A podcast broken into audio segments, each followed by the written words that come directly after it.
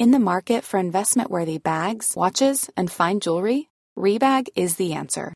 Rebag is a luxury resale platform where each piece is carefully inspected by experts to ensure quality and authenticity. Use Rebag to buy and sell finds from the world's top brands, including Louis Vuitton, Chanel, and Cartier. Head to Rebag.com and get up to 15% off your first purchase as a member with code REBAGNEW. Shop today at Rebag.com. That's R E B A G.com. And use promo code REBAGNEW for up to 15% off your first purchase as a member.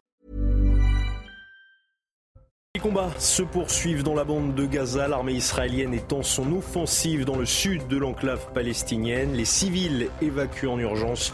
Nous ferons le point avec nos envoyés spéciaux dès le début de ce journal. Dans ce contexte, le Premier ministre israélien appelle le Hamas à déposer les armes. Le mouvement terroriste, lui, met en garde l'État hébreu. Il assure qu'aucun otage ne sortira vivant sans négociation.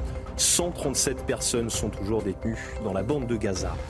Le projet de loi immigration sera-t-il débattu ce lundi à l'Assemblée nationale? Le texte est loin de faire l'unanimité. Il pourrait faire l'objet d'une motion de rejet des députés de l'opposition. Et puis nous nous rendrons dans les Alpes-Maritimes. Depuis le mois de mars, un hôtel s'est progressivement transformé en camp de migrants à Châteauneuf-Grasse. Les équipes de CNews se sont rendues sur place. Vous entendrez la détresse des riverains.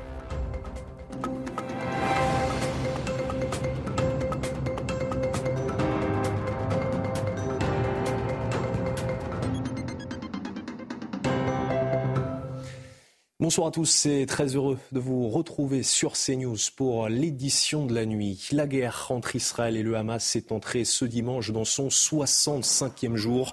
Dans la bande de Gaza, l'offensive de Tzal se poursuit. Des combats sont observés au nord, à Jabalia et Gazaville, mais au sud, dans le sud comme à Canyonès. On va faire le point sur la situation avec nos envoyés spéciaux sur place, Olivier Gangloff et Régine Delvaux. Les combats sont toujours aussi intenses dans la bande de Gaza. Ici, dans le nord-est, nous avons entendu de nombreux bombardements, notamment sur les villes de Beit Hanoun et de Jabalia, puisqu'il y aurait encore des poches de résistance des terroristes qui seraient toujours très actives. Alors nous avons entendu ces avions de chasse, mais aussi ces tirs d'obus de façon très régulière. Pour la première fois, les forces d'artillerie de Tsahal opèrent dans la bande de Gaza. Jusqu'à présent, elles étaient à l'extérieur, le long de la bande. Tsahal affirme avoir éliminé plusieurs cibles terroristes, notamment un site de communication militaire et des puits de tunnels dans le sud de la bande de Gaza, à Ragnounès, là où les combats font également rage. Tsahal a d'ailleurs exhorté la population à quitter le centre de Ragnounès. L'armée israélienne continue de mettre cette pression militaire sur le Hamas. Le premier ministre israélien Benjamin Netanyahou a déclaré que les combats dans la bande de Gaza se poursuivrait avec une intensité accrue jusqu'à atteindre tous les objectifs, c'est-à-dire l'élimination du Hamas, le retour de toutes les personnes enlevées et la promesse que Gaza ne soit plus une menace pour Israël. Il a ajouté qu'au cours des deux derniers jours, il s'était entretenu avec de nombreux dirigeants étrangers, notamment le chef de l'État français. Il a déclaré, je cite, Je leur ai dit qu'il était impossible de soutenir l'élimination du Hamas d'un côté et de nous faire pression pour mettre fin à la guerre de l'autre. Et alors que Tzal poursuit son offensive terrestre, le Premier ministre israélien Benjamin Netanyahou se montre confiant et appelle le Hamas à déposer les armes. On l'écoute. Ces derniers jours, des dizaines de terroristes du Hamas se sont rendus à nos forces. Ils déposent leurs armes et se rendent à nos soldats héroïques. Cela prendra du temps. La guerre est toujours en cours, mais c'est le début de la fin du Hamas. Je dis aux terroristes du Hamas, c'est fini. Ne mourrez pas pour si noir. Rendez-vous maintenant. Et de leur côté, les civils palestiniens n'ont d'autre choix que de fuir vers le sud de l'enclave palestinienne. Depuis le 7 octobre dernier, près de 2 millions de personnes ont été déplacées à Gaza. Ces réfugiés n'ont qu'un objectif désormais, trouver des zones sûres. Une mission de plus en plus compliquée dans l'enclave palestinienne. Illustration avec ces témoignages sur place. À cause des bombardements intensifs, nous avons fui vers le sud car ils ont dit que c'était une zone sûre. Mais il n'y a pas de zone sûre à Gaza. Ils forcent les gens à évacuer vers le sud et comme vous le voyez, nous nous déplaçons d'une zone à l'autre. On est en sécurité nulle part. Nous avons fui et n'avons pas pu dormir à cause des bombardements. Nous vivons dans le nord et notre vie est insoutenable. Nous ne recevons aucune aide et ne savons pas comment survivre. Nous ne recevons ni farine ni autre provision. Ils nous ont déplacés, ils nous ont dit de nous diriger vers le sud, qui a également été pris pour cible. Nous sommes pris pour cible partout où nous allons et nous ne savons pas où aller. Je me dirige vers Rafah, je ne vois aucune zone de sécurité. Que Dieu nous protège. Et dans ce contexte, les efforts de médiation se poursuivent en vue d'une nouvelle trêve. L'annonce a été faite par le Premier ministre qatari notamment. Le pays avait joué un rôle clé dans les négociations fin novembre permettant une trêve de sept jours. Le Hamas a prévenu dimanche qu'aucun des otages ne sortira, je cite, vivant, sans négociation et sans répondre aux exigences du mouvement palestinien. De son côté, l'OMS alerte sur l'impact de cette guerre sur la santé. Sur place, les médecins seraient confrontés à un travail impossible. Seuls 14 hôpitaux sur 36 fonctionnent avec une capacité réduite. Des conditions humanitaires catastrophiques qui favorisent la propagation des maladies, selon l'Organisation mondiale de la santé. 137 otages sont toujours retenus dans la bande de Gaza par les terroristes du Hamas. Ils étaient près de 240 il y a encore quelques semaines. Parmi ces otages libérés figure Miachem. Cette franco-israélienne de 21 ans a d'ailleurs fait son retour sur les réseaux sociaux. D'autres otages témoignent de leurs conditions de détention. Sarah Varni. Un peu plus d'une semaine après sa libération, la jeune Miachem revient sur les réseaux sociaux. Elle publie une photo portrait d'elle dévoilant un nouveau tatouage sur son avant-bras avec écrit We will dance again, nous danserons à nouveau en anglais, suivi de la date du 7 octobre 2023, date de l'attaque du Hamas. Dans son poste, elle revient sur ce qu'elle a vécu.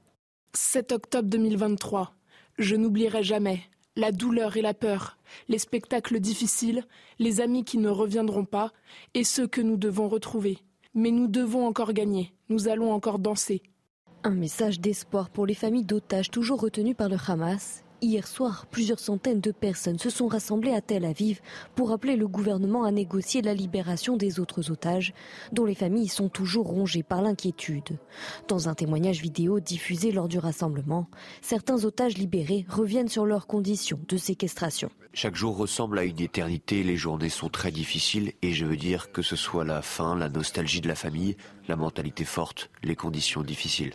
Magalit Mose explique à avoir été privée de sa machine à oxygène qu'elle utilise pour dormir. Et l'un d'entre eux, celui qui était en colère contre moi, m'a pris l'appareil et ensuite ce fut un moment très difficile, car je lui ai dit que c'était mon oxygène, et je lui ai parlé en arabe. Il comprenait parfaitement, mais il s'en fichait. Il l'a pris et il est reparti. Le Hamas refuse toute libération d'otages tant qu'un cessez-le-feu permanent n'est pas conclu. Sur les 240 personnes prises en otage par le Hamas lors de l'attaque du 7 octobre, 137 sont toujours en captivité. Et c'est dans ce contexte de guerre entre Israël et le Hamas que la communauté juive fête en ce moment la fête de Hanouka, alors que les actes antisémites en France sont en augmentation. Une fête forcément au goût amer cette année.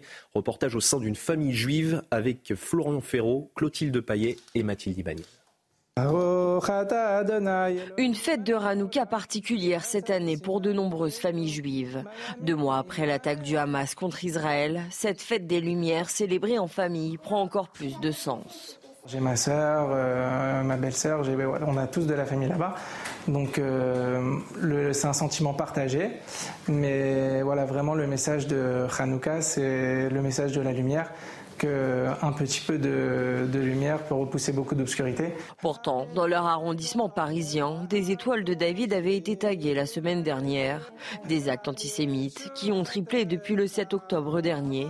Mais cette famille ne veut pas céder à la peur. Tous les soirs, il y a des allumages dans les grandes places de Paris et il y a un système de sécurité renforcé, que ce soit avec le plan Vigipirate, la police, la gendarmerie.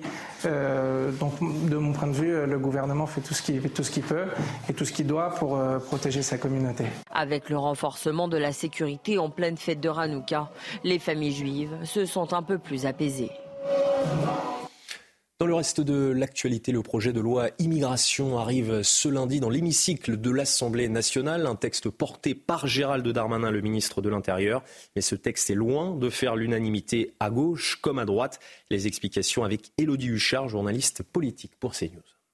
La première question à se poser, c'est est-ce que ce texte immigration va bien être débattu dans l'hémicycle? Parce que les écologistes vont défendre ce qu'on appelle une motion de rejet préalable. Et si cette motion de rejet est adoptée, eh bien le texte ne sera pas débattu dans l'hémicycle. Évidemment, tout l'intergroupe NUPES va voter avec les écologistes. Se pose maintenant la question des Républicains et du Rassemblement national. La position n'est pas encore arrêtée. Du côté du Rassemblement national, la décision sera prise quelques minutes seulement avant cette motion de rejet. L'équilibre est dur à trouver parce que certes, ne pas voter la motion de rejet, c'est quelque part sauver temporairement le gouvernement qui va pouvoir présenter euh, son texte, mais c'est surtout pouvoir aussi défendre ses propres arguments. Car en empêchant d'aller euh, jusque dans l'hémicycle avec ce texte, eh bien, les groupes comme celui de Marine Le Pen ou d'Olivier Marlex à droite ne pourront pas défendre leur propre vision de l'immigration. Ça sera donc une première étape, mais importante pour le gouvernement qui a quand même quelques inquiétudes. Et puis ensuite, on est parti pour environ deux semaines de débat. Pour l'instant, le vote de la loi du côté de Beauvau, on se dit confiant, mais on voit bien qu'au sein des groupes, c'est de plus en plus compliqué. Le, vote notamment des LR, évidemment,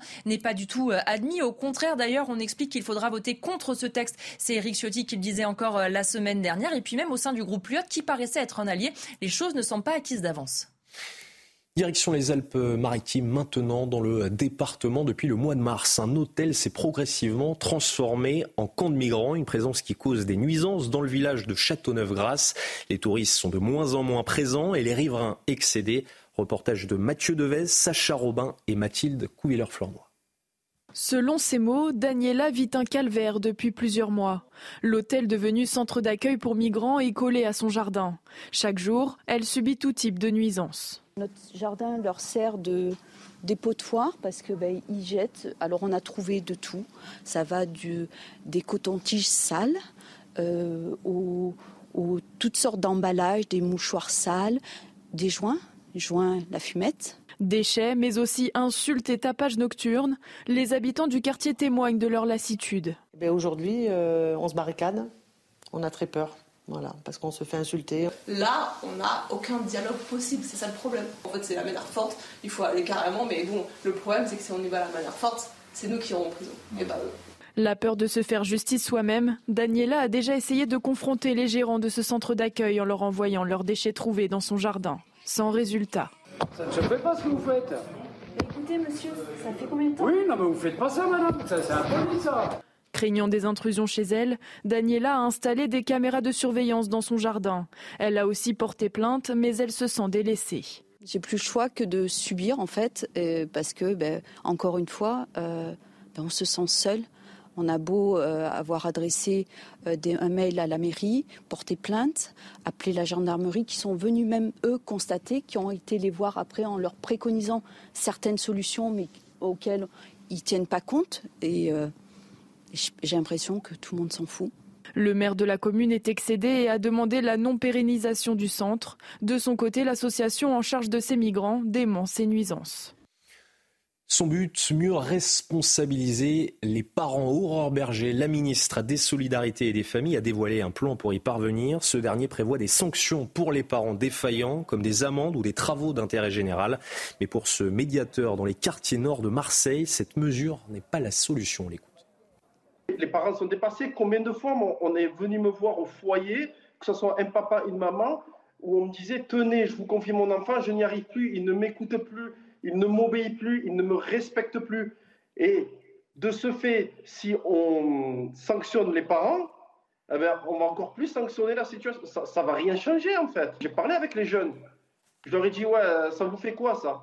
Ben, ils me disent ben, clairement, ils me eh, mes parents ils sont, ils, sont, ils sont dans la galère, ma mère elle n'arrive pas à boucler les fins de mois. Ben, le fait qu'on va, la, va la sanctionner, moi ça ne va pas me dissuader, au contraire ça va plus m'enrager. Du nouveau dans l'affaire du refus euh, d'obtempérer en Seine-et-Marne. Il a eu lieu pour Raphaël dans la ville de Chelles vendredi soir. Le conducteur est décédé, tout comme le passager du scooter. Ces deux mineurs ont refusé de se soumettre à un contrôle d'un équipage de la BAC de Neuilly-sur-Marne. Retour sur les faits avec Godéric B et Audrey Berthaud.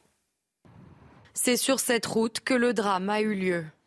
Vendredi soir, vers 23h, à Neuilly-sur-Marne, deux jeunes de 17 ans sur un scooter grillent un feu rouge.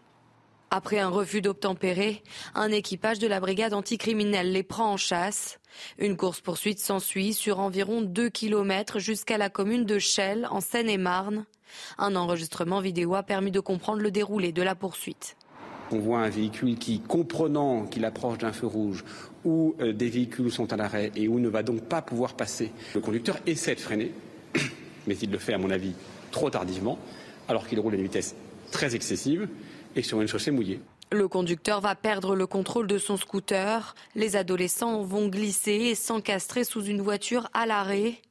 Les policiers ont appliqué les premiers soins. Les deux jeunes ont été hospitalisés. Malgré cela, le conducteur et le passager sont décédés. Selon les informations données par le parquet, le conducteur n'avait pas de permis de conduire, le scooter ne lui appartenait pas et n'était pas en règle. Il était inconnu de la justice, mais le passager avait trois antécédents judiciaires pour des affaires de stupéfiants et de vol. Deux enquêtes ont été ouvertes, l'une pour refus d'obtempérer et la seconde confiée à l'IGPN pour homicide et blessures involontaires.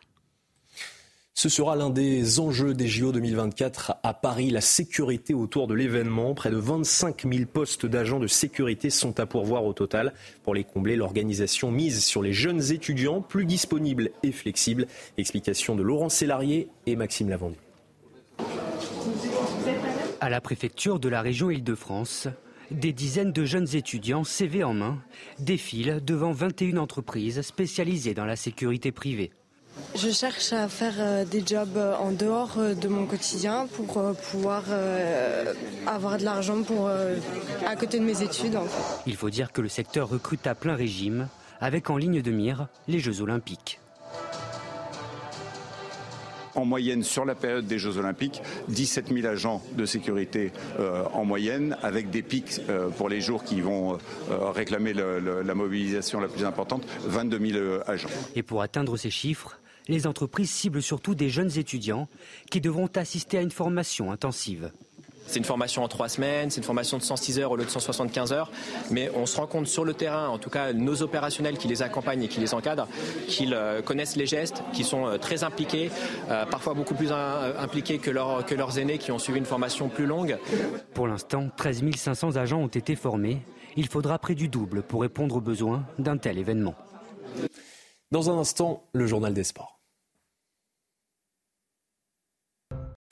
Et on commence ce journal des sports avec du football et la fin de la 15e journée de Ligue 1. Marseille s'est imposé 4 buts à 2 face à Lorient. Tout a commencé très vite pour l'OM. L'ouverture du score de Chancel Mbamba dès la troisième minute. Puis le doublé de Pierre-Emerick Aubameyang ainsi que la réalisation de Balerdi. Romain Fèvre et Benjamin Mendy ont marqué pour les Bretons. Cette victoire de l'OM permet aux hommes de Gennaro Gattuso de recoller à la sixième place du classement de son côté. Lorient est 16e. Toujours en Ligue 1, l'Olympique lyonnais renoue avec la victoire. Un succès, 3 buts à 0 face à Toulouse, marqué notamment par l'excellente performance d'Alexandre Lacazette, auteur d'un triplé. Premier succès à domicile depuis le mois de, mai dernier pour Lyon. Mais le club pointe toujours à la dernière place du classement. L'entraîneur lyonnais Pierre Sage s'est exprimé à la fin de la rencontre. C'était surtout important pour que les joueurs puissent se mettre en communion avec le public qui a été super ce soir. Donc euh, pour moi, c'était un moment euh, important puisqu'il faut que toutes les énergies convergent en direction de l'objectif et le public fait partie euh, d'une grande, grande base d'énergie. En Angleterre, Manchester City s'est rassuré contre Luton en Première Ligue, une victoire 2 buts à 1. Les hommes de Pep Guardiola prennent de la confiance à l'approche du Boxing Day. Le résumé du match avec Naïm Moniol. Après quatre matchs consécutifs, son succès en Première Ligue, Manchester City devait sortir de la crise sur la pelouse de l'automne. La C-Bloc haut, le champion d'Angleterre laisse des espaces. Nous sommes dans les arrêts de jeu de la première période. Ballon pour Townsend.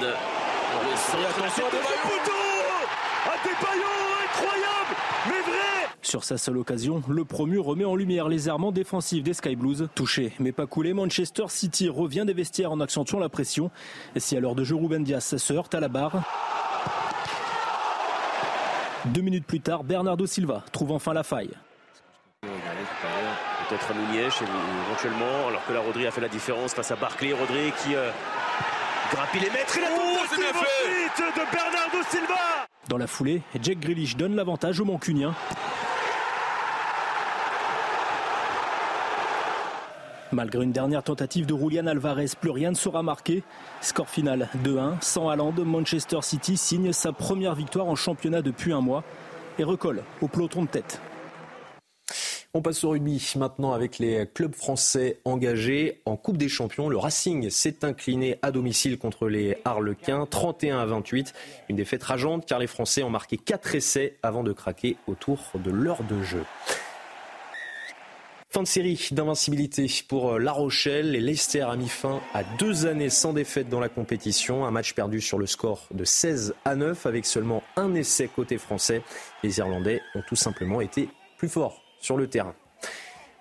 Et on termine cette page rugby avec le Stade français. Et là aussi, une première compliquée dans cette Coupe des Champions. Une défaite 28 à 5 face à Sale avec trois essais encaissés en seconde période. L'addition était bien trop lourde pour l'emporter. Et on termine ce journal des sports avec le championnat du monde de handball féminin et cette belle affiche entre la France et la Norvège pour cette troisième journée du groupe 2. Ce sont les Bleus qui ont eu le dernier mot, 24 à 23. Une belle performance face aux championnes du monde norvégiennes qui leur assurent la première place de leur poule. Prochain défi, les quarts de finale mardi contre la République tchèque.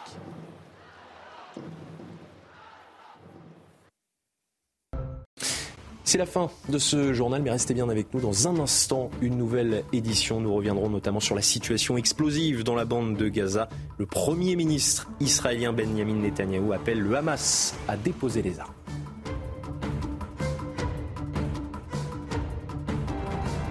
Retrouvez tous nos programmes et plus sur cnews.fr.